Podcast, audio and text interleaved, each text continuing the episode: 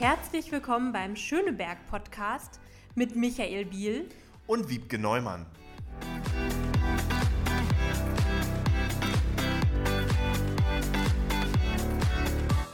Herzlich willkommen äh, zu einer neuen Folge des Schöneberg Podcast. Wir sind hier wieder mitten in Schöneberg. Hallo Micha. Hi Wiebke, wir haben, glaube ich, ein bisschen gebraucht, um die Folge jetzt aufzunehmen. Also uns gibt es noch und äh, wir hören ja ganz oft in Schöneberg, wann die nächste Folge kommt. Also sie kommt jetzt. Genau, und zeitlich genau passend auch zu unserem Gast, den wir heute haben. Wir haben Stefan Kuschner zu Gast von der Christmas Avenue und vielen anderen Projekten, aber äh, heute zur Vorweihnachtszeit passend. Herzlich willkommen, Stefan. Danke für die Einladung. Hallo, ihr zwei. Wir freuen uns. Ja, und wie immer ähm, sagen wir erst ein paar Worte zu unserem Gast und dann geht's los mit ganz vielen Fragen und dem Gespräch. Ui. Ich bin bereit, ja. Sehr gut. Stefan, du bist ähm, queerer Aktivist, du bist Künstler. Ähm, viele in der Szene kennen dich auch als Marie Mondieu. Und ähm, als diese bist du auch sehr oft auf der Christmas Avenue auf der Bühne zu sehen. Mhm. Und auch hinter den Kulissen bist du eigentlich der künstlerische Leiter. Und darüber wollen wir auch ganz viel heute mit dir sprechen. Mhm. Du bist ziemlich viel in Europa rumgekommen, habe ich gelesen. Du bist echter Berliner, so viel gibt es davon ja in Berlin gar nicht mehr so viele. Du bist ähm, in Belgien aufgewachsen, in Aachen zur Schule gegangen, hast in Maastricht Musik studiert und bist jetzt wieder in Schöneberg gelandet. Warum, weshalb, wieso, das klären wir wahrscheinlich noch, was Schöneberg für dich bedeutet. Ähm, ich äh, würde dich gerne mal zu Beginn mit einer lockeren Frage äh, fragen, ob Schöneberg mittlerweile dein Zuhause geworden ist. Und wenn ja, warum? Äh, ja, äh, definitiv ja. Das Warum habe ich in der Vorbereitung überlegt. Warum ist das eigentlich so und wie kam es eigentlich zu Schöneberg? Weil wieder zurückgezogen nach Berlin 1999 bin ich nach Neukölln, als das noch nicht so gentrifiziert war und ähm, kam in eine sehr ungewöhnliche Situation. Also ich war mehrfach fremd dort. Und äh, dann habe ich angefangen in der Goldstraße in einem äh, kleinen Mini-Bar-Restaurant zu arbeiten, Bistro. Und daraus ergab sich dann, dass Dani Levi, der Regisseur, ähm, der da auch Gast war, ähm, mir eine Wohnung vermittelt hat in der Akazien- oder Akazienstraße, je nachdem, wie man fragt. Die Uhr Ta ureingeborenen Taxifahrer erklärten mir, dass das nach einem General benannt ist, aber du, Michael, meinst, es kommt aus einem 400 Jahre alten Akazienwäldchen. Toll. Das klären wir nochmal, aber einer von uns beiden hat definitiv recht. Auf jeden Fall ist beides ähm, auf jeden Fall mit in der Begründung, warum ich Schöneberg so mag. Denn wenn ich zurückgucke, sowohl in Aachen als auch in Maastricht habe ich Wohngegenden bewohnt, die diesem Viertel hier sehr ähnlich sind. Rein optisch schon, von der sehr alten, gewachsenen Struktur mit, einem, mit einer Identität. Schöneberg hat sehr lange eine Identität bewahrt. Was ich mag hier im, in diesem Kiez, dass sich dort der Apotheker mit äh, einer Ärztin und zu einem, ich weiß nicht, wie man das nennt, Quartiersmanagement ist ein anderer Begriff, das, das beschreibt was anderes, glaube ich. Aber die achten sehr stark darauf, welche Geschäfte wo einziehen und dass das ein guter Mix ist. Und so sind auch die Menschen hier in diesem Teil. Also so, ein also Schöneberg als solches oder ganz Berlin, wenn man um eine bestimmte Ecke geht, bist du in einem völlig anderen Kiez äh, und das hat gar nichts mehr mit dem zu tun. Das ist hier, wenn man da Julius-Leber-Brücke, das ist was völlig anderes als äh, Richtung Winterfeldplatz. Das ist dann äh, auch die Akazienstraße. Ähm, als ich hier hingezogen bin, war das noch ein bisschen nicht so überlaufen wie jetzt. Jetzt gehen in meinem Lieblingscafé Romantika wenn ich da draußen sitze im Sommer jeden zweiten Tag. Du auch?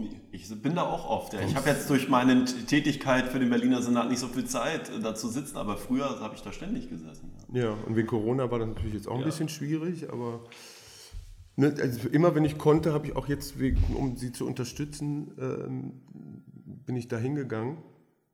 Und jetzt laufen Touristengruppen an uns vorbei die uns dann anstarren. Und das finde ich ein bisschen schwierig. Also da kommt, das ist mir jetzt zu doll. Da bin ich vielleicht sogar ganz Schöneberger. Nicht bei uns. So was geht hier nicht. Vorsicht mit der Gentrifizierung. Wir haben da Leute, die da drauf gucken. Aber die Mischung ist toll.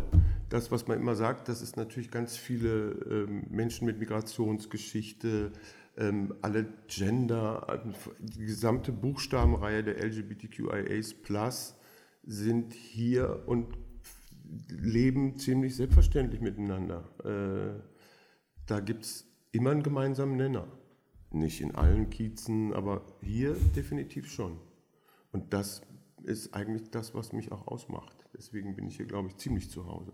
Das trifft, glaube ich, auch ganz gut das, was wir so an Schöneberg schätzen und was wir hier ganz oft auch im Podcast von unseren Gästen hören. Dass mhm. es wirklich äh, die Mischung ist, die Menschen und wie man hier so miteinander umgeht auch. Ne? Absolut. Und zur Akazienstraße oder Akazienstraße, das ist die letzte Einkaufsstraße Berlins, wo es nur Inhaberinnen geführte Geschäfte gibt. Es gibt es sonst woanders in Berlin nicht mehr. Und das ist auch ein Juwel, was man, glaube ich, erhalten sollte. Hier hat Starbucks ja mal versucht, aber mhm. das ist auch nicht so wirklich erfolgreich gewesen. Die Menschen gehen dann doch eher zum Double Eye und das glaube ich auch ganz gut so.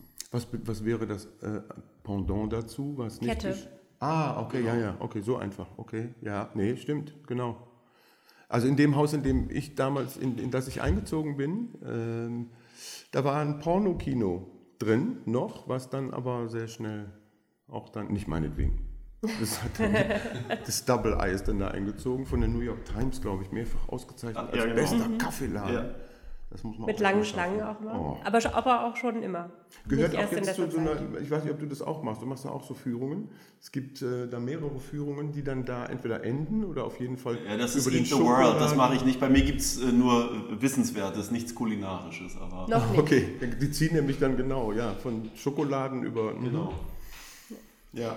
So, jetzt haben wir ein bisschen darüber gesprochen, wie du in Schöneberg gelandet bist. Jetzt wollen wir auch noch darüber sprechen, wie so deine künstlerische Karriere so entstanden ist. Ne? Also dein alter Ego Marie Mondieu mhm. ist ja Belgierin. Mhm. Eben keine Französin. Ja, ja, ganz wichtig. Ich habe auch mal ganz ein halbes Jahr in Brüssel gelebt, also ein bisschen belgisches Feeling ähm, kann ich gut nachvollziehen. Ähm, wie kam es denn dazu? Also erstmal generell, dass du ähm, wie wird man queerer Künstler und wie wird man Marie Mondieu? Äh, äh, ja, das ist eine gute Frage. Ähm, und gut, dass wir jetzt den Podcast haben und nicht vor zwei Jahren, dann hätte ich das nicht so beantworten können wie jetzt. Das letzte Jahr war eines der, oder die letzten anderthalb Jahre, ich hoffe, da sprechen wir dann gleich nochmal drüber, das betrifft den Bereich Queer. Ähm, ich war immer schon, auch als Kind schon anders. Das ist das Wort, was ich am meisten gehört habe und gegen das ich versucht habe, am meisten zu kämpfen. Das ist, das, das, wollte ich eigentlich nie. Aber das ist nun mal so und dass ich das so annehmen konnte, ist noch gar nicht so lange her. Dass das auch so, ja, das ist nun mal so. Das wirst du nicht ändern. Also ne, lebt damit irgendwie. Ich habe mit, deswegen hab, ist mir vieles passiert. Ich habe vieles gemacht. Ich war auch mal Vermögensberater.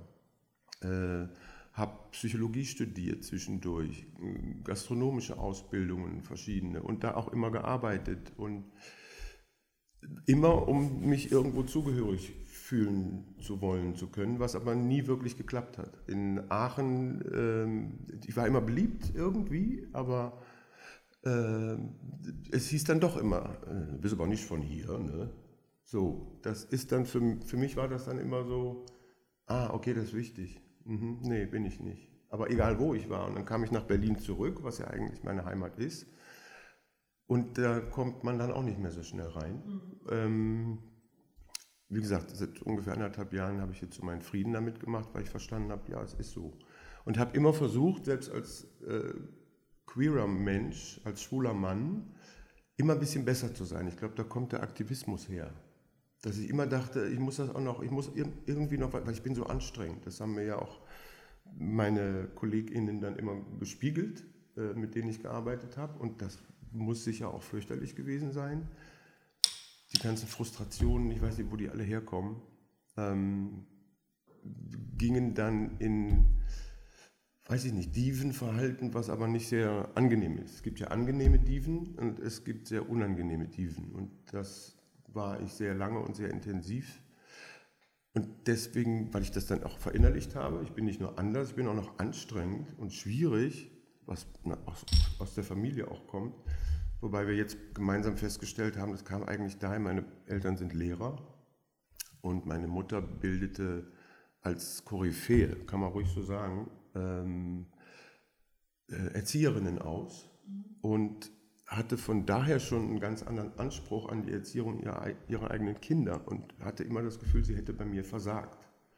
Und das habe ich dann auch so gespiegelt, dass sie viel falsch gemacht haben.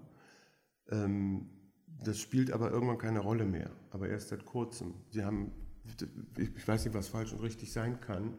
Ich weiß, ich bin anders und für mich gibt es eben keine Schablone und das hätte sie nie geschafft, habe ich ihr auch so gesagt. Und das ist seitdem ein sehr gutes, gesundes Verhältnis. Ähm, Künstler sein, weiß ich nicht. Ich, wie gesagt, war immer schon da. Ich habe die Welt immer anders betrachtet und die Welt hat mich auch immer betrachtet als etwas anderes. Und das war irgendwie zwangsläufig. Zum Glück bin ich offen genug, die Ströme einfach auszuprobieren, die sich mir bieten. Alles, wo ich mich bei Castings beworben habe, hat nie geklappt. Aufnahmeprüfungen auf Schauspielschulen, immer in die letzte Runde und dann gescheitert. Ähm, aber die Dinge, die zu mir gekommen sind, die mich gefragt haben, die waren dann und die ich dann gemacht habe, waren meistens gut. Mhm. Christmas Avenue hat sich auch so ergeben aus meiner Arbeit als Vorstand beim CSD e.V. Ähm, da habe ich die beim Motzstraßenfest kennengelernt und dann einfach sind wir losmarschiert. Und was die richtig gemacht haben und bezogen auf wie ich als Künstler bin, ähm, ich mache da alles, was diese Bühne betrifft. Also ich bin mit den Technikern, ich weiß, wie die Bühne aussieht, ich buche alle KünstlerInnen, ich buche alle äh, besonders in den Winter Days sind ja politische Organisationen da, Vereine und äh, Initiativen und äh, Plattformen, die, die Petitionen schreiben und so. Die sind mir ja alle begegnet über die Jahre und dann entstehen da neue Dinge und die habe auch ich alle eingeladen. Das gibt mir das gute Gefühl, auf der Bühne zu stehen und genau zu wissen, was passiert. Mhm. Und auch schon ein Gefühl dafür zu haben, wer da kommt, weil jeden Abend da andere Menschen auf der Bühne sind ähm, und das wird jetzt mittlerweile auch angenommen, so dass die Erfahrung eine gewisse Autorität ausstrahlt, dass ich die nicht herstellen muss, also nicht durch dievenhaftes Verhalten. Aber es war ein sehr langer, quälender Prozess bis dahin. Ja, und alles so ein bisschen auf dem Weg, wenn ich das so raushöre. Also nicht von vornherein geplant, das sind jetzt meine Schritte, damit ich am Ende dahin komme, sondern es hat sich es vieles gab, so ergeben. Für Berlin gab es, ja, ähm, ja, John Lennon, aber der hat es, glaube ich, auch nur zitiert. Ähm, dieser Satz ist mir nicht aus dem Kopf gegangen. Äh, Leben ist das, was passiert, während man eifrig dabei ist, andere Pläne zu machen. Stimmt in meinem Leben auf jeden Fall. Aber auf dem Weg trotzdem, die Ideen, die ich hatte für Berlin, was ich hier erreichen will, die Ziele, die ich mir da, das will ich unbedingt mal machen. Ich hatte ja immer Kontakt in die Heimat äh, zu Berlin. Spätestens beim CSD waren wir jedes Jahr hier von Anfang an. Ähm, und das habe ich erreicht. Und hast du eine Bucket, die sogenannte Bucket List, hast du die im Kopf? Gibt es so die zehn Projekte oder Persönlichkeiten, die du mal treffen willst oder Dinge, die du machen willst und die du abhakst? Das ist genau das, was ich meine, das ist passiert. Und dann stand ich auf einmal da, seit zwei Jahren oder so. Ja, und jetzt? Meine Ziele waren zu klein. Das ist alles passiert. War jeder Vernunft wollte ich unbedingt auftreten und im Tipi. Ähm, ich habe einen Bereich gelernt, den ich nicht konnte. Ich war sehr ernsthaft bei der Ausbildung, äh, bei dem Studium, Konservatorium Maastricht, zum Sänger. Und dann wurde ich gefragt, äh, Anfang 2002, von Loma Linke, der bei Malediva, ähm, das ist Kleinkunst, kennt man das noch? Ja, ne? natürlich. Ne? Also ich also Florian Ludewig, mit dem bin ich heute noch befreundet, der die Musik gemacht hat.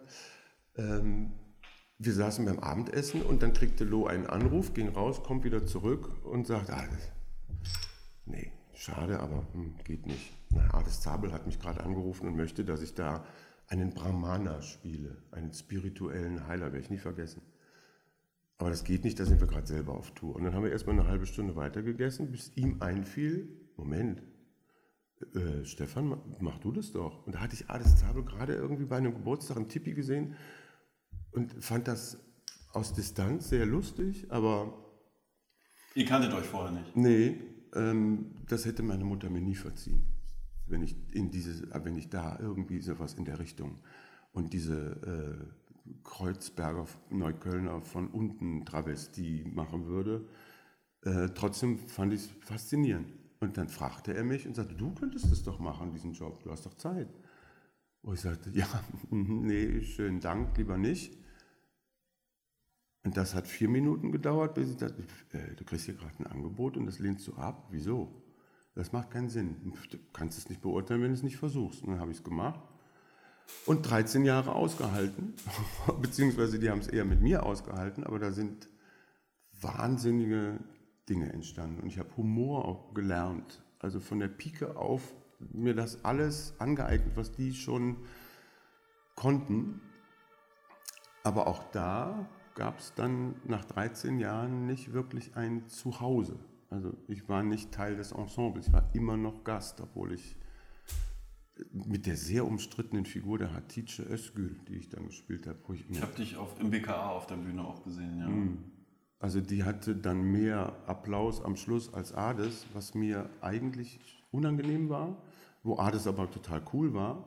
Aber das hat trotzdem zu Verwerfungen auch innerhalb des Ensembles geführt und so. Wie, wie gesagt, war auch sehr schwierig, glaube ich. Wobei ich das immer nicht böswillig. Ganz bestimmt nicht. Hat man, also ich als Gast im Zuschauer, Zuschauerraum habe das nicht gespürt, dass ihr Probleme im Ensemble hattet. Das war, ich bin da immer mit Freudentränen rausgegangen. Mhm, ja, das gehört aber auch zur Professionalität dazu. Und da haben sich auch alle, also ihr habt es wahrscheinlich nicht gehört, wir haben das sehr wohl gemerkt. Wenn Krach war, dann ist das Spiel anders, aber natürlich so, dass das Publikum das nicht liebt. Das macht ja keinen Sinn. Das ist ja wie in einer Partei, Wiebke. das ist aber alles super. Wiebke hat das Thema queerer Aktivist ja schon angesprochen. Du hast deine Arbeit im CSD e.V. Äh, erwähnt. Du äh, singst und moderierst auf dem äh, Parkfest in Friedrichshain. Was würdest du sagen, ist der Schwerpunkt deiner queeren Arbeit? jenseits der künstlerischen Tätigkeit. Das, was du machst, ist ja wichtig. Ich sage das jetzt auch als schwuler Mann. Äh, das Thema Queerness äh, in die Öffentlichkeit zu tragen, dass wir sichtbar werden. Dazu gehört es ja auch etwas lauter zu sein, manchmal auch etwas schriller zu sein, aber auch die ernsten Töne anzusprechen. Was würdest du sagen, ist dein Schwerpunkt? Ähm, das kann man vom Künstlersein nicht trennen, sollte ich auch nicht. Ähm, das ist mir jetzt sehr schmerzlich bewusst geworden und zwar im wahrsten Sinne des Wortes schmerzlich. Ähm, ich bin da sehr unschuldig und naiv und guten Mutes reingelaufen und es hat mich da reingetragen. Ob die, das, das Prominentsein durch meine äh, künstlerische Arbeit da vielleicht maßgeblich war, weiß ich nicht.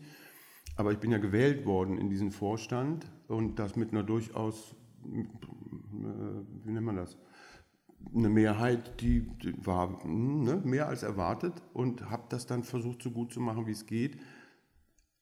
Und ich identifiziere mich dann auch 100% damit. Und das heißt, dann muss ich erstmal verstehen, was, was, worum geht es hier eigentlich? Was ist das eigentlich? Ähm, und das war innerhalb von 2018 bis äh, letztes Jahr eigentlich, als das endete dann mit dem mit der sogenannten, also die Presse nannte es Stern-Demo. Ähm, das war meine Idee.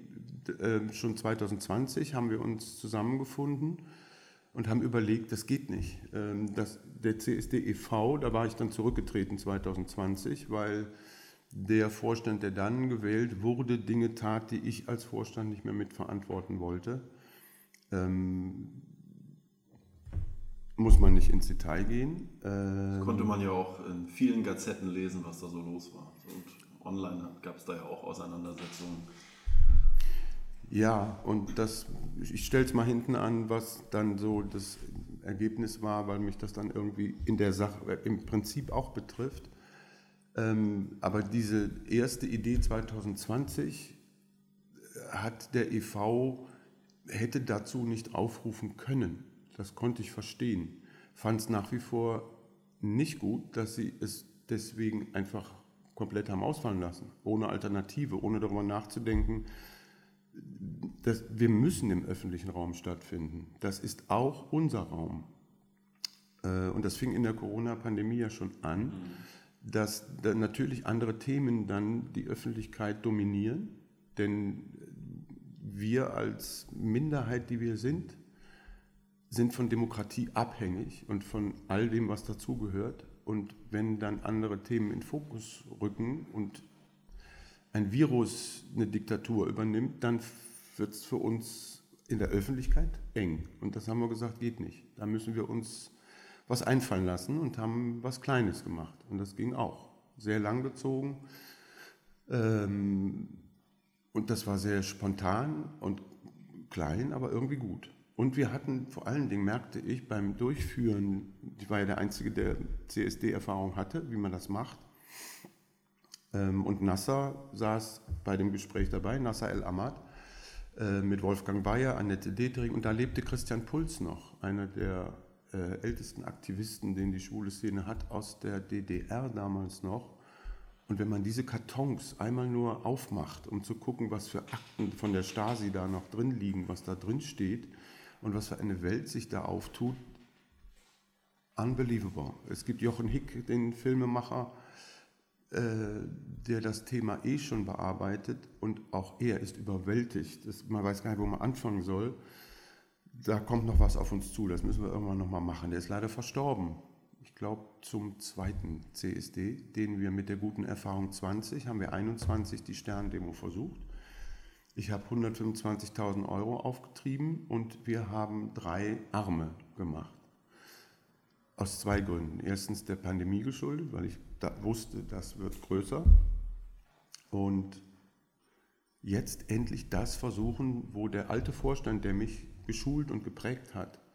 Ähm, Monique King zum Beispiel ist da zu nennen. Ähm, da gab es immer tolle Ideen, aber es, ist immer, es war immer schwierig. Zum Beispiel Person of Color sind ja jahrzehntelang einfach so nicht abgebildet worden, wie sie aber da waren. Und die haben eine ganz eigene Kultur an uns vorbei entwickelt. Mhm. Und das war eine Katastrophe. Und ich hatte dann, ich weiß gar nicht mehr, wie habe ich den Aishan kennengelernt, egal. Irgendwie waren die auf einmal da. Äh, drei verschiedene. Einer im Osten mit Wolfgang Bayer, Gate Church hat sich damit kombiniert und den, ich sag mal, ich nenne es mal Osten, das ist natürlich Quatsch, aber ich bin Wessi, ich darf es eh nicht richtig benennen. Das ist ne, eine eigene Bubble. Ähm, die hatten ihren Truck, dann hatten die Person of Color ihren eigenen Zug, ihren eigenen Truck und aus äh, Neukölln gab es mit Travestie für Deutschland und der gesamten Bubble drumherum. Und Bob Young vom GMF, die haben sich dann zusammengetan, auch einen Arm und wir trafen uns im Osten, was wir schon 20, 2020 versucht haben. Das ging mit dem EV immer nicht. Mit, diesem riesen, mit dieser Riesenschlange durch. Da gab es immer irgendeine Baustelle oder irgendeine Straße, wo es nicht weiterging. Irgend, gab, wir haben AGs gehabt, die versucht haben, irgendwie durch den Osten zu gehen.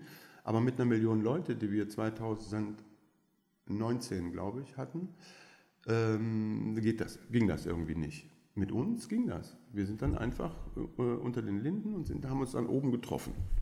Haben mit der Polizei gesprochen, die da extrem hilfreich war. An anderer Stelle muss ich sagen, das ist auch eine schlimme Geschichte, die jetzt zu den letzten, zum letzten anderthalb Jahr gehört. Ähm, naja, schauen wir mal. Aber das hat wunderbar geklappt. Und das, da fing das dann auf einmal an, dass aus der Community ähm, und auch schon bei der Christmas Avenue letztes Jahr auf einmal, während ich auf der Bühne stehe, Shitstorms gegen mich persönlich auftauchten. Und das von ähm, Vereinen, die sich auch Religionen zugehörig fühlen, die auf dem Weg waren, meine Freunde zu werden. Und dann kommt das aus der Ecke und mit richtigen Lügen. Also die Dame, die eine davon, hat sich nicht so richtig äh, kundig gemacht. Ich bin tatsächlich in Belgien mit erster Sprache Französisch aufgewachsen. Mein Unterricht war auf Französisch. Ist, damals war das meine erste Sprache und nicht meine zweite. Und daher kommt Marie Mondieu. Das ist ein Teil in mir, kombiniert mit einem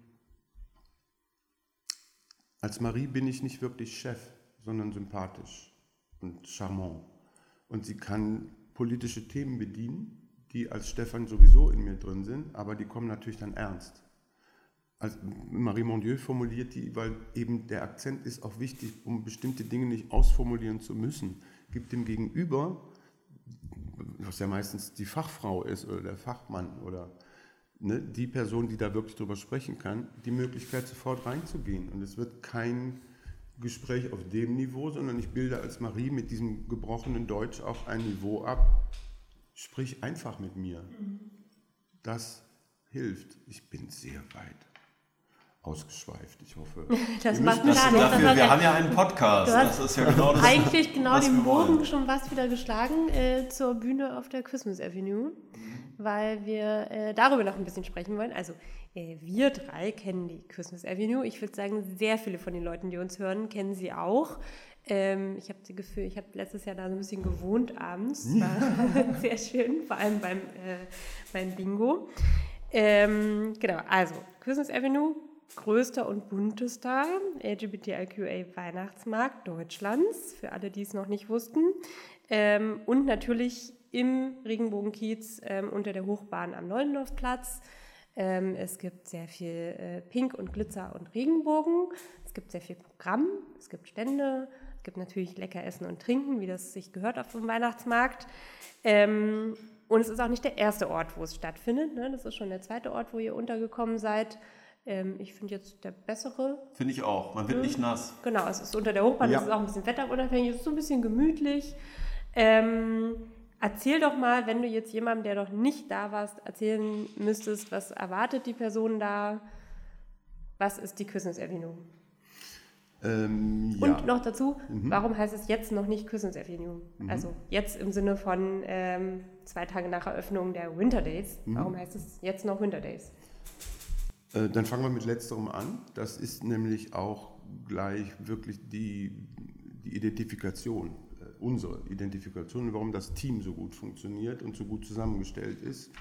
Bis jetzt, toi toi toi. Also ne, die 2019 war das erste Mal, vor Metropol noch, quer rüber. Aber das Gelände gehört der BVG und die wollten da eine E Jelbi-Station. ich wollte das Wort nicht sagen, aber bitte sehr, wenn du Geld dafür bekommst. Und äh, dann, Schön haben sie, ja, und dann haben sie gesagt, nein, das möchten wir nicht mehr, auch für die Zeit nicht. Und dann haben wir überlegt, also das ist eben der Vorteil. Das machen äh, Rot Wies, die ist eine Veranstaltungs-Event-Firma, die ganz viel macht, auch in Köln schon. Ähm, und äh, die haben auch in Köln, glaube ich, den Weihnachtsmarkt, der, da heißt der auch, aber ein anderes Konstrukt. Ähm, und ich habe sie kennengelernt ja hier in Berlin, bevor sie das das erste Mal gemacht haben. Und dann sprachen wir und das Erste, was ich ihnen ins Gesicht gesagt habe, als Stefan mit einer sehr deutlichen Ansage, kommt bloß nicht auf die Idee, hier alle eure Kölner Leute mitzubringen. Dann werdet ihr gnadenlos untergehen. Wenn ihr uns hier in Berlin vergesst, habt ihr keine Chance. Und dann waren sie sehr, wow, so spricht man mit uns eigentlich nicht. Ähm, und das, das, da waren wir uns aber sofort sympathisch, weil sie das auch gehört haben und gesagt haben, ja, dann mach, dann sag, dann bring, dann, wer denn? Und so ergab sich das. Dann habe ich gefragt, und, ne, also sowohl aus meiner ähm, KünstlerInnen-Kollegen-Bubble, als auch die ganzen, die mir durch den CSD auch begegnet waren. Äh, ne? Ich hatte so einen ungefähren Eindruck und ich habe nie den Anspruch gehabt, da jetzt ein Abbild zu schaffen von allen. Das geht auch in Berlin, speziell in Berlin nicht. Ich weiß nicht, ob das überhaupt irgendwo geht, aber in Berlin geht es überhaupt nicht, weil es da ganz viele Communities gibt ähm, und die das Bedürfnis haben, sich auch voneinander abzugrenzen und dann nicht zusammen bei Veranstaltungen zu erscheinen. Das ist mir auch erlebt. Also wenn die kommt, komme ich auf gar keinen Fall. Äh, Seran weiß das. Ähm, ähm, sie erzählt das auch und die hatten wir vorgestern auf der Bühne. Ähm, das, ich verstehe, dass man da, und, aber das ist nicht Christmas Avenue. Christmas Avenue ist und bleibt ein Weihnachtsmarkt. Aber er ist auch ein äh, Safe Space. Ich weiß, dass es Transmenschen gibt, die sich dort nicht wohlfühlen und die mich aufgefordert haben, die Bezeichnung an der Toilette zu ändern, was wir gemacht haben. Da habe ich dann noch jede Woche Briefings gemacht, was hier wie zu sein hat. Und dann kamen noch 2G Plus dazu.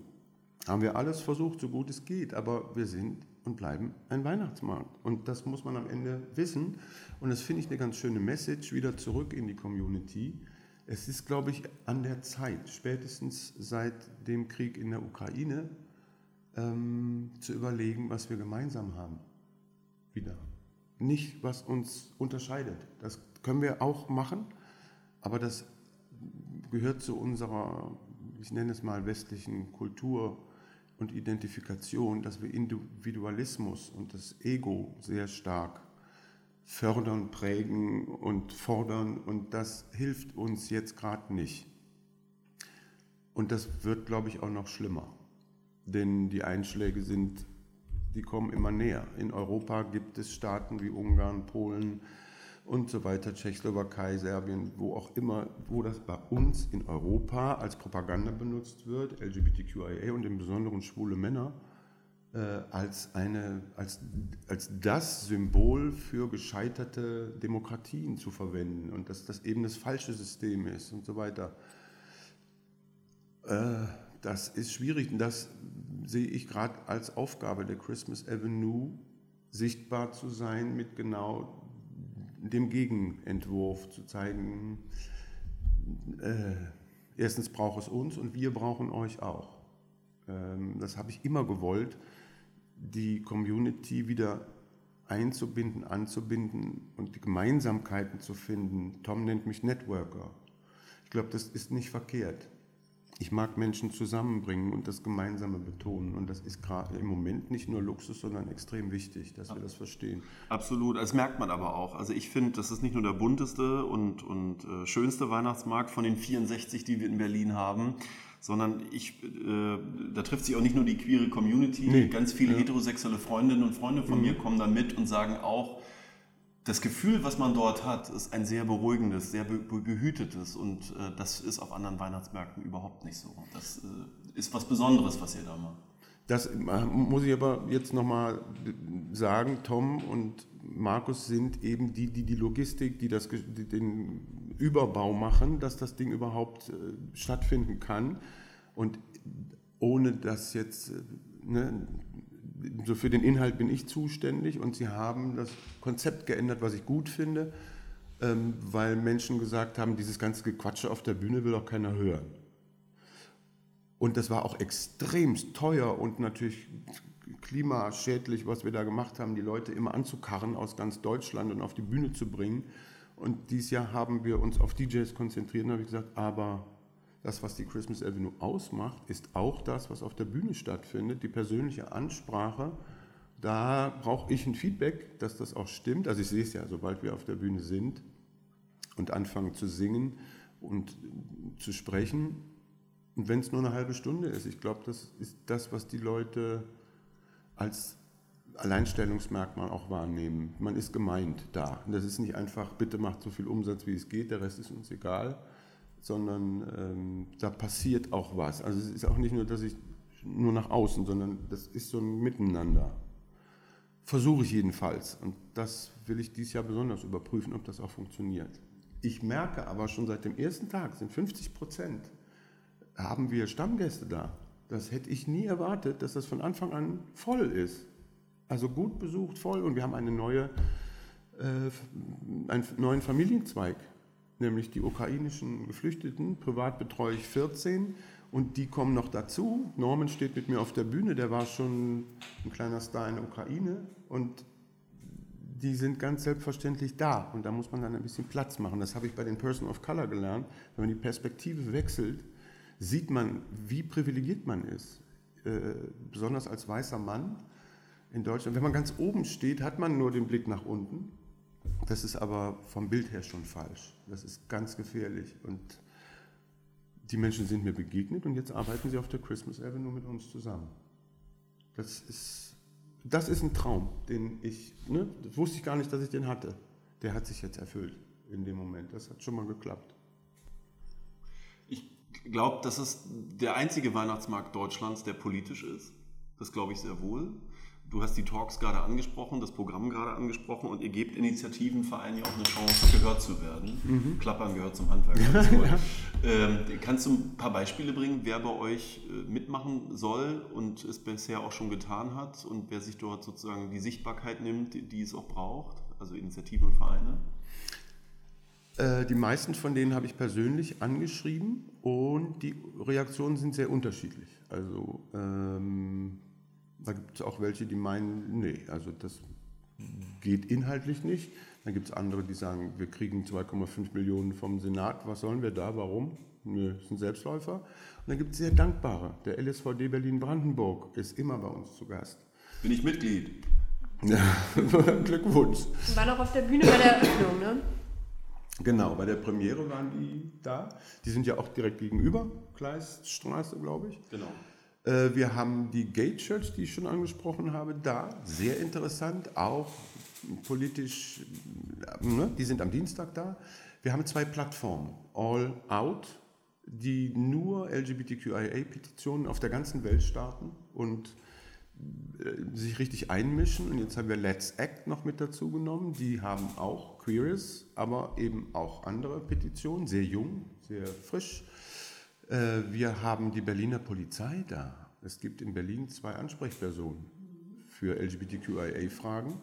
Und da ich selber anzeigen musste, weil ich äh, homophob beleidigt worden bin und äh, eine versuchte Körperverletzung stattfand, musste ich das selber in Anspruch nehmen und habe jetzt die Perspektive wieder mal gewechselt und festgestellt, was ich auf der Bühne die ganze Zeit erzähle, Ihr müsst alle anzeigen. Selbst eine Beleidigung muss angezeigt werden. Ist prinzipiell richtig.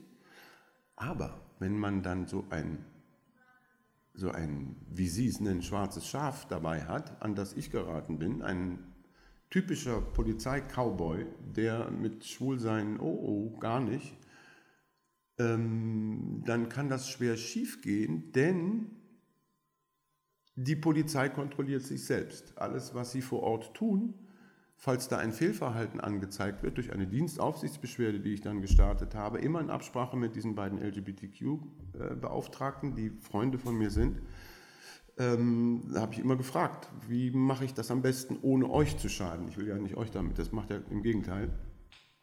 Und dann lief das nicht nur ins Leere, sondern das wird zur Petition werden müssen. Denn die Behörde, die kontrolliert, ob Polizisten sich fehlverhalten, was für die entscheidenden Richter, die entscheiden müssen, ob es zur Verhandlung kommt oder nicht, auf das Beweismaterial angewiesen sind, das dieser Polizist erstellt hat. Und wenn das von der eigenen Behörde, nämlich eine Etage tiefer, kontrolliert wird, glaube ich, dass das schiefgehen muss. Und davon gibt es so viele Fälle, dass ich den beiden gesagt habe, also das mache ich auf der Bühne jetzt nicht mehr so einfach. Grundsätzlich zu sagen, zeigt an. Das kann nämlich auch eine Verletzung auslösen, die dann viel schlimmer ist als das eigentliche Geschehen. Da müssen wir drüber sprechen und das werden wir auch. Die sind da, zweimal sogar. Ich habe sie zweimal eingeladen, weil ich eben nicht gegen diese beiden, die machen ja das Gleiche, mhm. aber die stoßen auch an Grenzen und spiegeln mir immer, was in so einem Apparat eben nicht geht. Systemwechsel ist dann nicht so einfach. Ja. Hm. Aber trotzdem wichtig, dass es sie gibt. Gibt es ja auch nicht überall. Das ist schon auch was, was äh, auch nochmal in Berlin ein bisschen was Besonderes ist und ja auch noch nicht äh, allzu lange. Überhaupt unsere Behörden in Berlin, das hat jetzt mit LGBT gar nichts zu tun. Wir müssen neu wählen.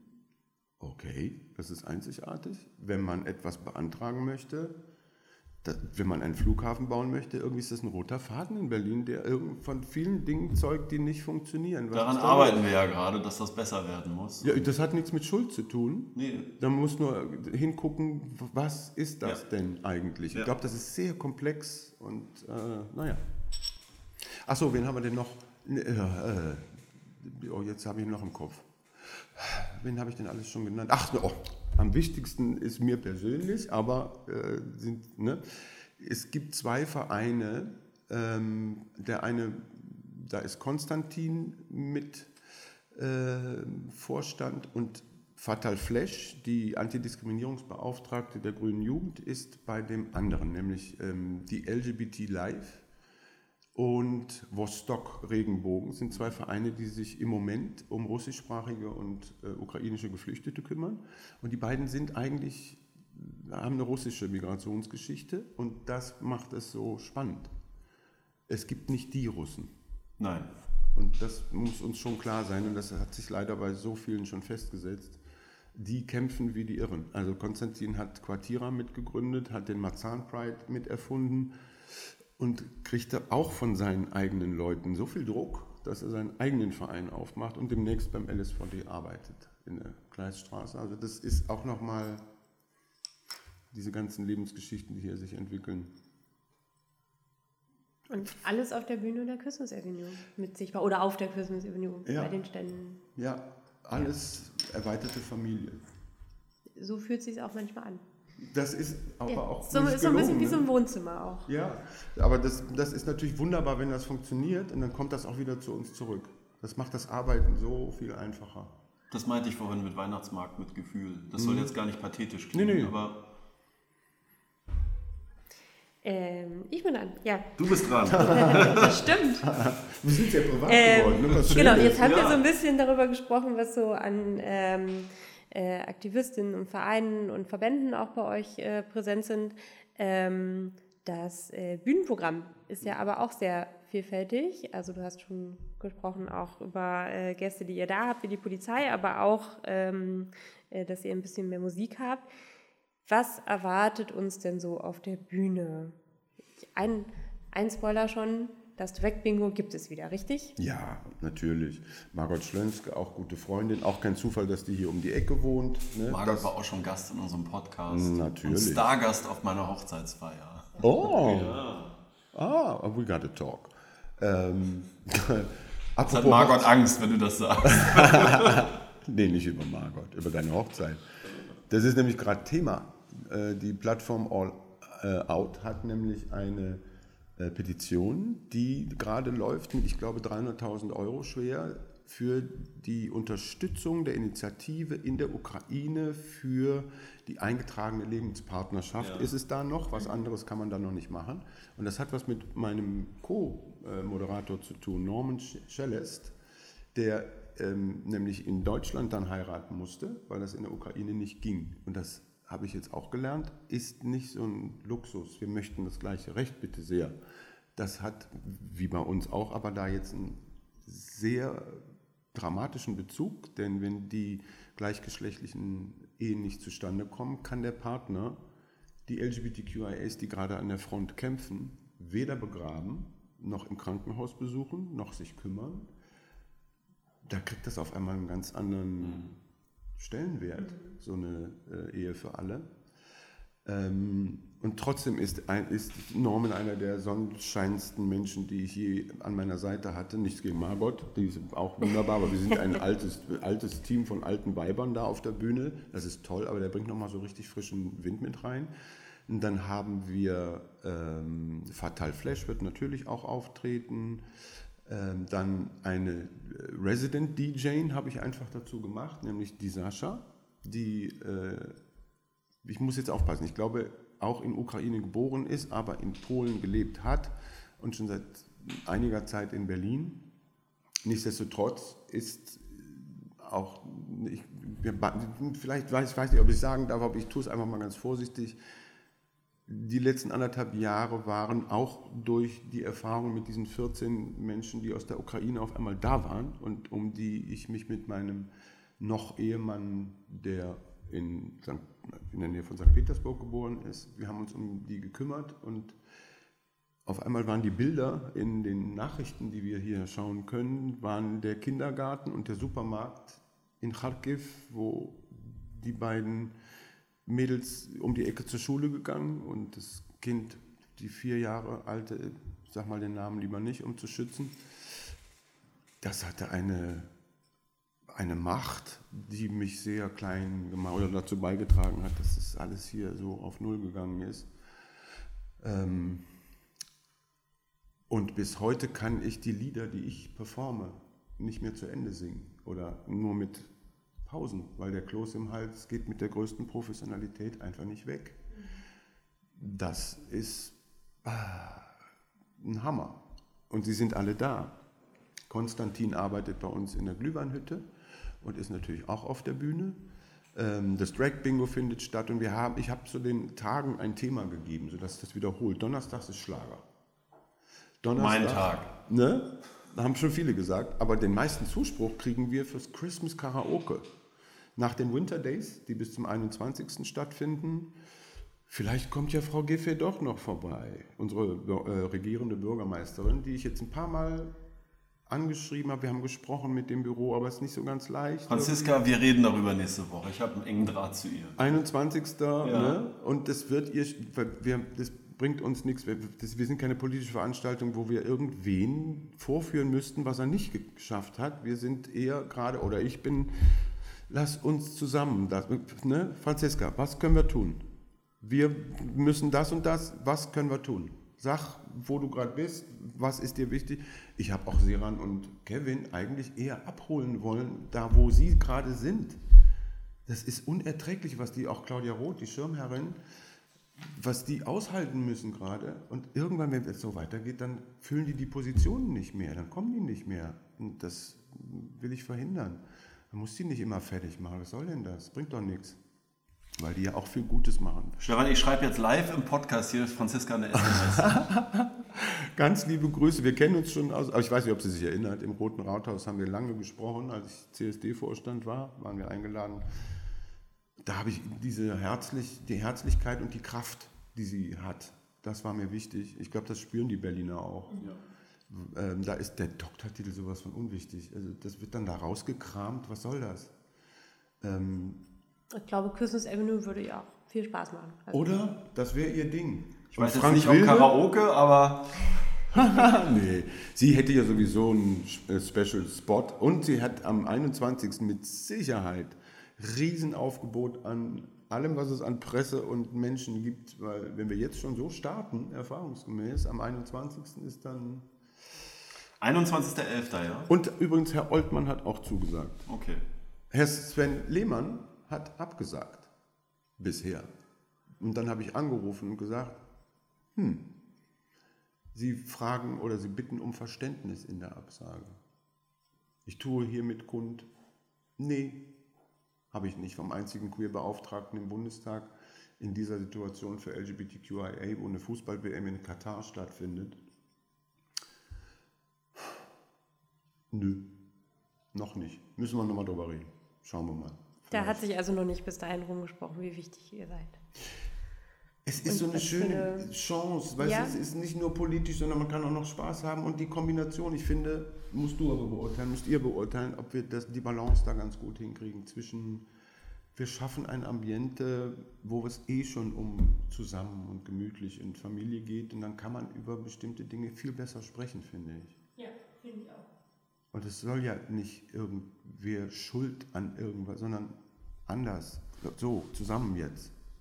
Lass gucken. Wir ja. brauchen uns jetzt gerade alle. Das wird auch noch eine Weile dauern. Ah, ja. Wiebke, du musst mal die nächste Frage stellen. das mache ich gerne. Sagen, ich schreibe Franziska noch.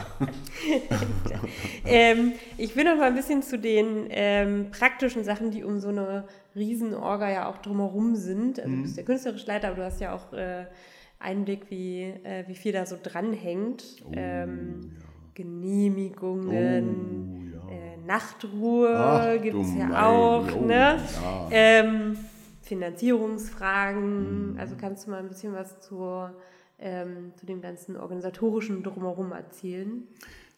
Ich kann die Arbeit, die die beiden machen von Ruth Wies, deshalb so gut beurteilen, weil ich für den CSD e.V mitarbeiten durfte und dann später all diese Genehmigungsverfahren und wie setzt man Geld wann, wo, wie ein und so weiter, äh, dann selber auch umsetzen, eigenverantwortlich mehr oder weniger umsetzen konnte, musste und dann lernen konnte, was es bedeutet, dass die beiden das machen.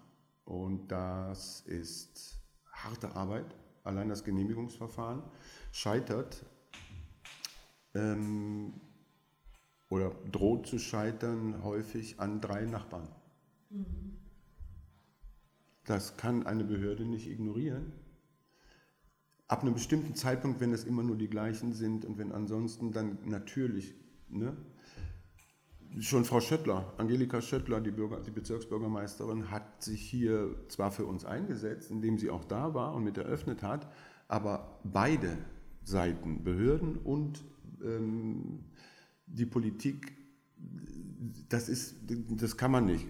Leg doch mal ein gutes Wort für uns ein. Nee, im Gegenteil. Da reagiert die Behörde extrem empfindlich und die angefragte Person auch. Und das akzeptiere ich völlig. Dass da keine Einflussnahme entsteht, finde ich gut. Aber was eine Behörde verstehen muss, ist, dass dieser Kiez an der Stelle am Neulendorfplatz ist nämlich so ein Scheideweg. Hinter der Brücke ist nämlich dann auch, wir kennen den ganzen Kiez um die Motzstraße, Eisenacher Straße, Fuggerstraße, wo das Blond jetzt angeblich aufgeben muss, weil man nicht mehr anders sich zu helfen weiß, als das trocken zu legen, weil die Kriminalität da so hochgegangen ist, ist die Begründung, auch nur was ich höre. Schauen wir mal, wo das endet. Ich kann das verstehen. Kurfürstenstraße ist, sind SexworkerInnen unterwegs. Äh, das ist ein großes Potenzial für Krawall und Krach und Kriminalität.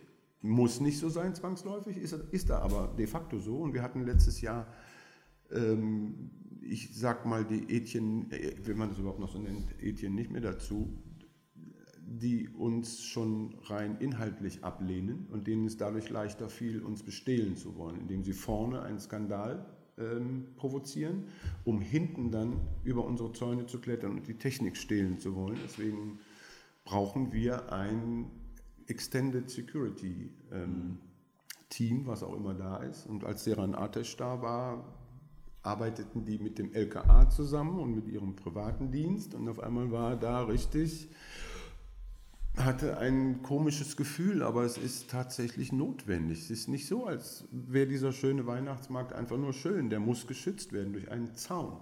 Um einen Safe Space herzustellen, braucht es dann auch Menschen, die da aufpassen. Und das ist dann ab einer bestimmten Uhrzeit mit Beleidigungen, mit Handgreiflichkeiten, das erfahren wir da. Ähm, und das kommt zu, nach den Genehmigungen, diese Genehmigungsverfahren, was die nicht mitkriegen, wie wichtig das ist. Die haben bestimmte Vorgaben, die haben bestimmte Gesetze und die können sie auch noch auslegen. Und je nachdem, wie man da sitzen hat, gibt es Dinge, von denen wir gar, da haben wir gar nichts mit zu tun. Da kämpft ein Amt gegen das andere. Eine Behörde will die andere über- oder unterbieten oder noch was heimzahlen, habe ich alles schon erlebt. Ähm, und das macht es dann ein bisschen schwierig. Aber Tom und Markus sind da wie ich, immer versuchen, nett, freundlich und was geht, wie kriegen wir das zusammen. Und das klappt ja auch eigentlich ganz gut. Die Lautstärke ist ein Problem, denn wenn man uns schon in der dritten, vierten Reihe nicht mehr versteht, weil die Dezibelzahlen so niedrig sind, dass das überhaupt keinen Sinn macht, da muss man wirklich nochmal drüber reden. Also da ist auch die Einschätzung der Situation aus der Behörde raus völlig falsch. Die Straßen und die U-Bahn sind lauter als das, was wir tun.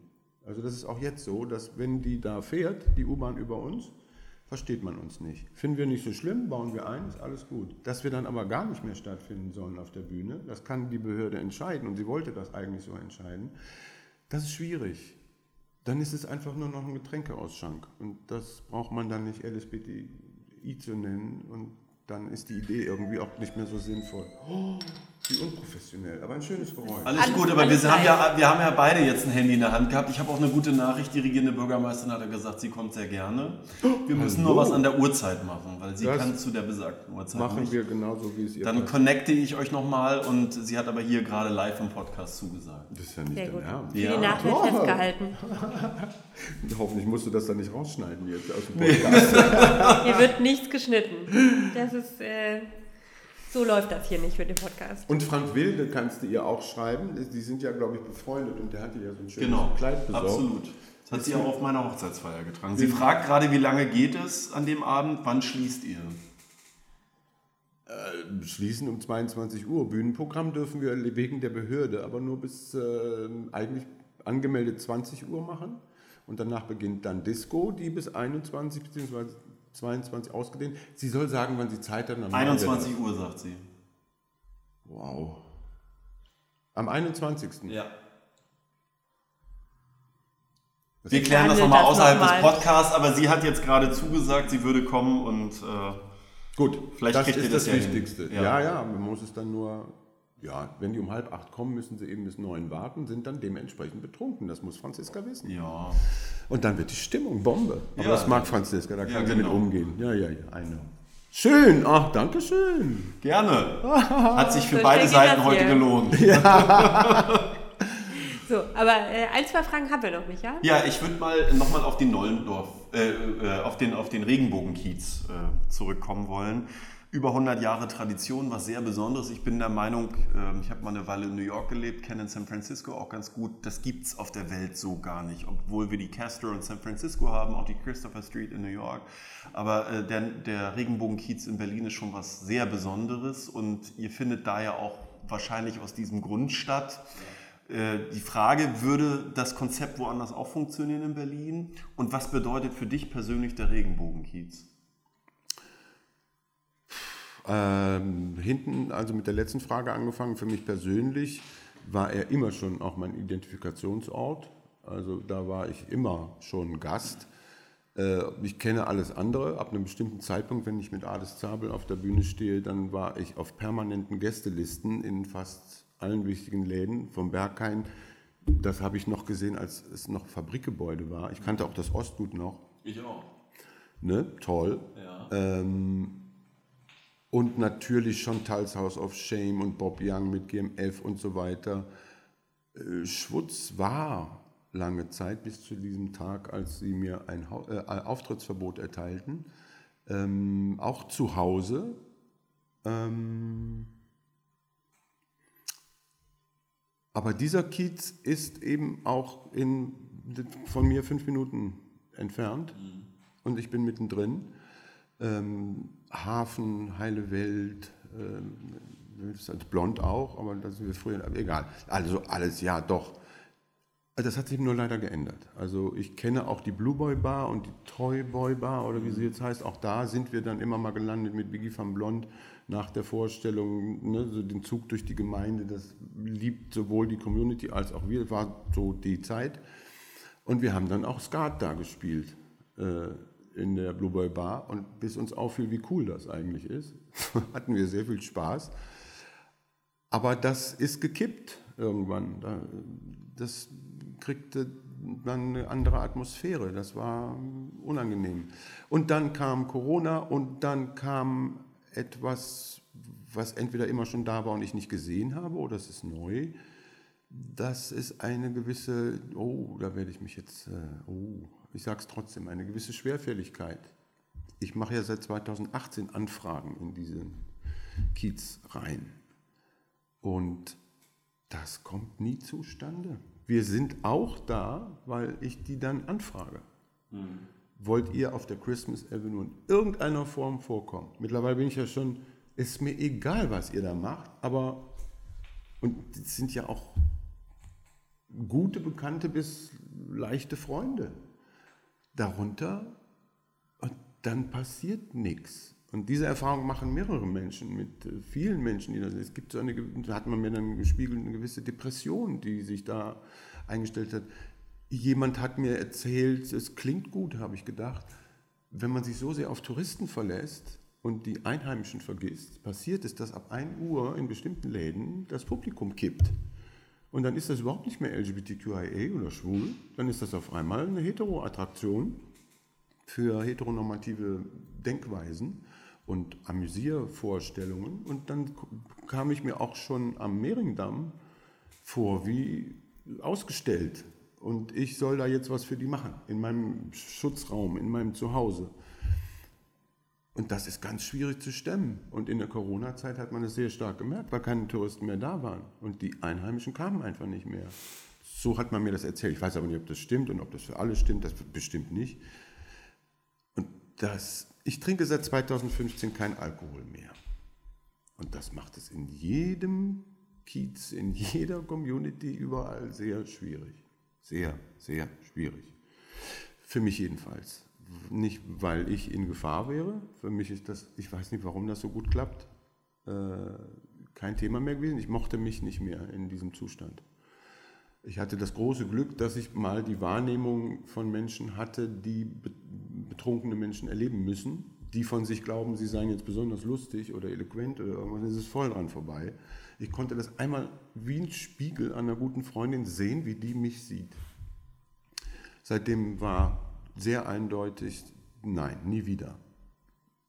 Aber ich begegne ihm ständig genau diesem, ich habe nichts ausgelassen, habe alles versucht und habe das alles, und das sehe ich jetzt da immer noch um mich rum. Das gehört eben zur Szene dazu, auf der ganzen Welt fürchte ich.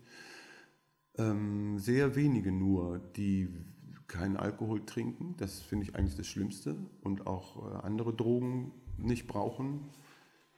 Ich habe da gar nichts gegen, aber das verändert so sehr. Und ich weiß ja nun von fast den meisten Drogen, wohin sie verändern und was ich dann da gerade vor mir habe. Das amüsiert mich nicht. Das nervt mich. Und irgendwie ist es auch ein Trigger, weil die Gespräche gehen eigentlich immer von den anderen aus, die mich dann darauf ansprechen. Also ich trinke, ich mache das ja, ich kann, ich, ich brauche das nicht. Ich brauche keinen Alkohol. Nein, nein, auf gar keinen. Ja, schön, freut mich. Können wir über was anderes reden? Ja, ich wollte nur mal sagen, ich bewundere das total, wie du das machst und so. Also es ist eigentlich nicht mehr mein Thema, aber es wird immer zu meinem Thema gemacht und es ist extrem nervig.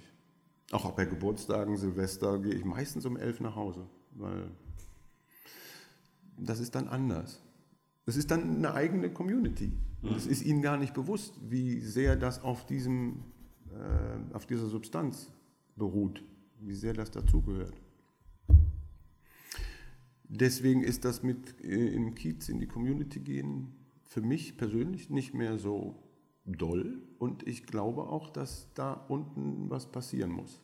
Da unten meine ich mit ähm, diesen, ich glaube, es ist sogar mit der Älteste. Der Sonntagsclub ist immer so ein bisschen in Konkurrenz mit, wer ist eigentlich der Älteste Europas.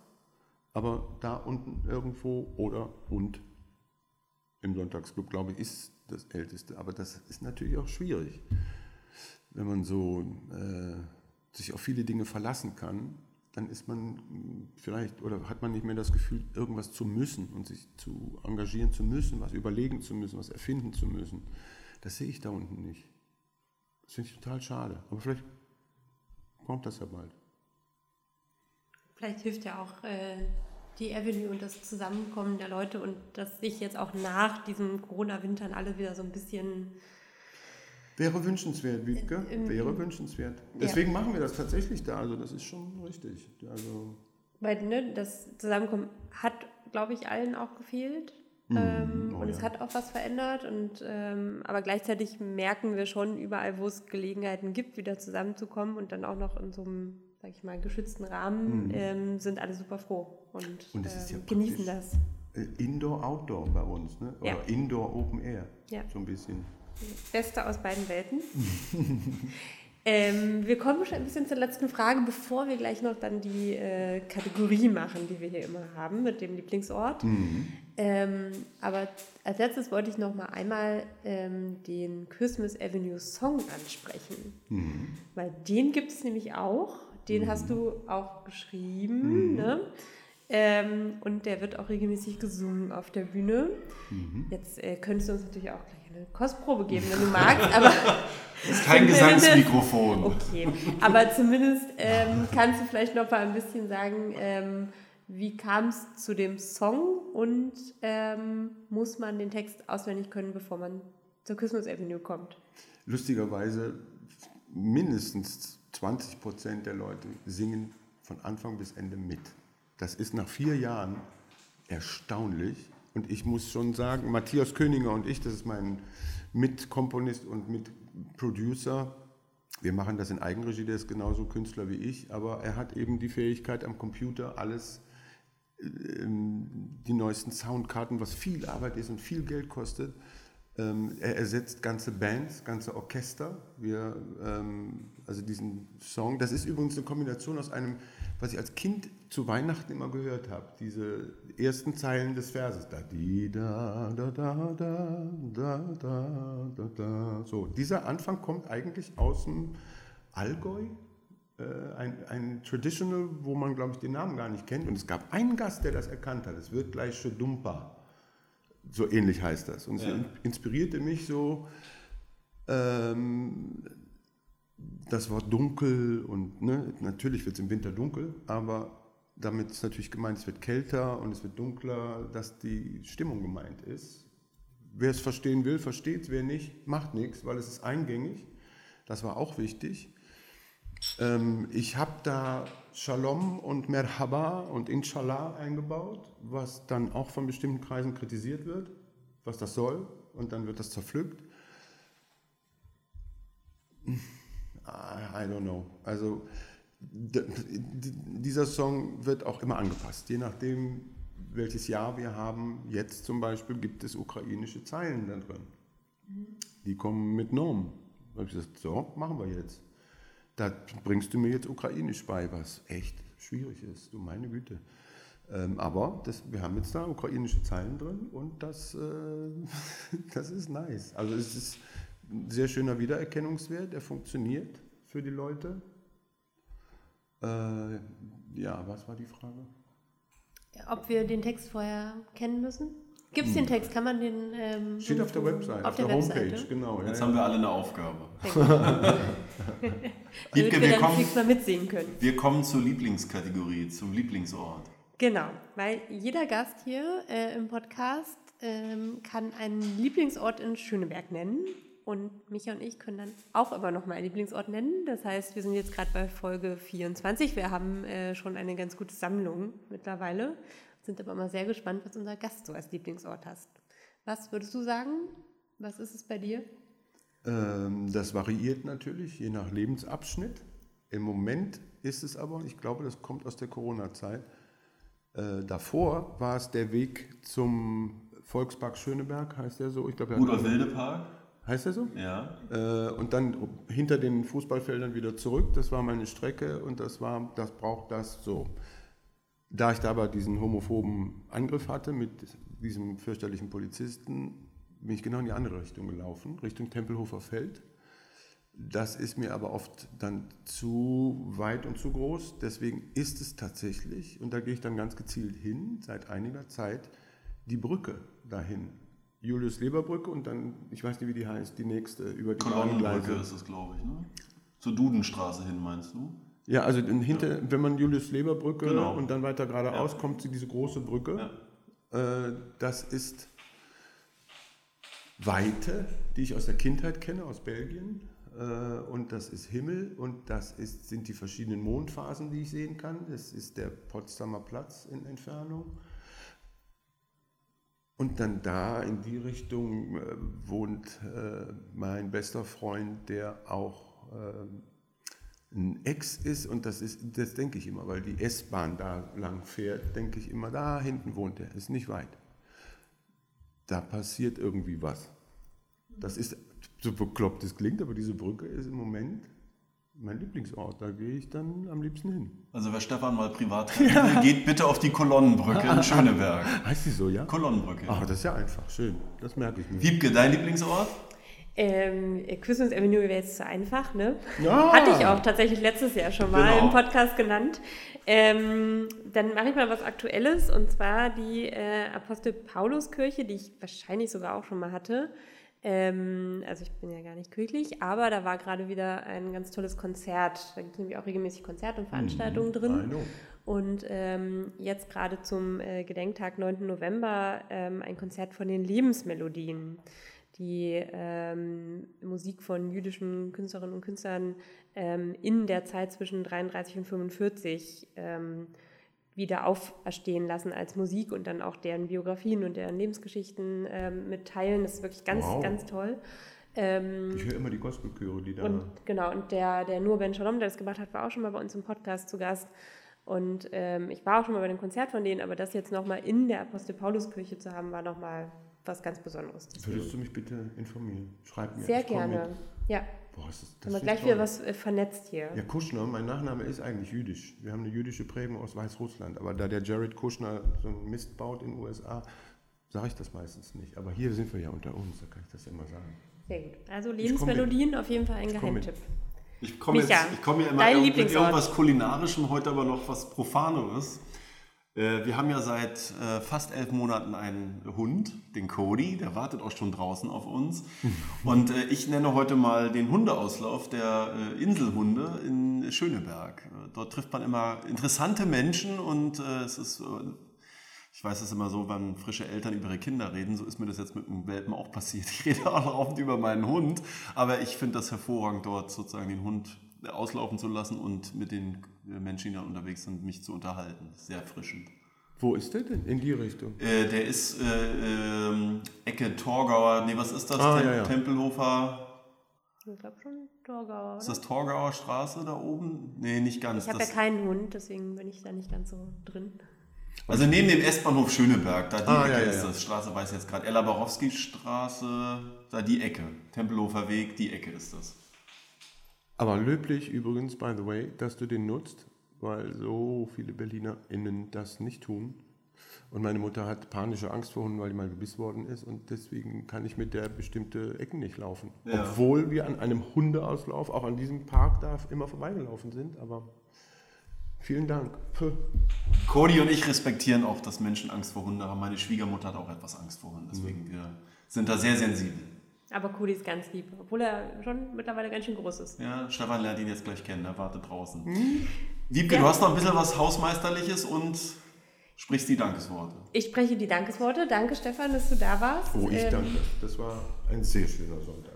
Das äh, sehr schön. Das freut uns auch. Ähm, und äh, ich glaube, jetzt haben noch mehr Leute Lust, äh, die Christmas Avenue zu besuchen. Und da werden wir uns sicherlich, also wir drei sowieso, aber viele anderen, die uns zuhören, auch noch sehen in den nächsten Tagen und Wochen. Bis zum 23. Dezember seid ihr da. Genau. Immer von 15 bis 22 Uhr. Genau. Oder 16 in der Woche.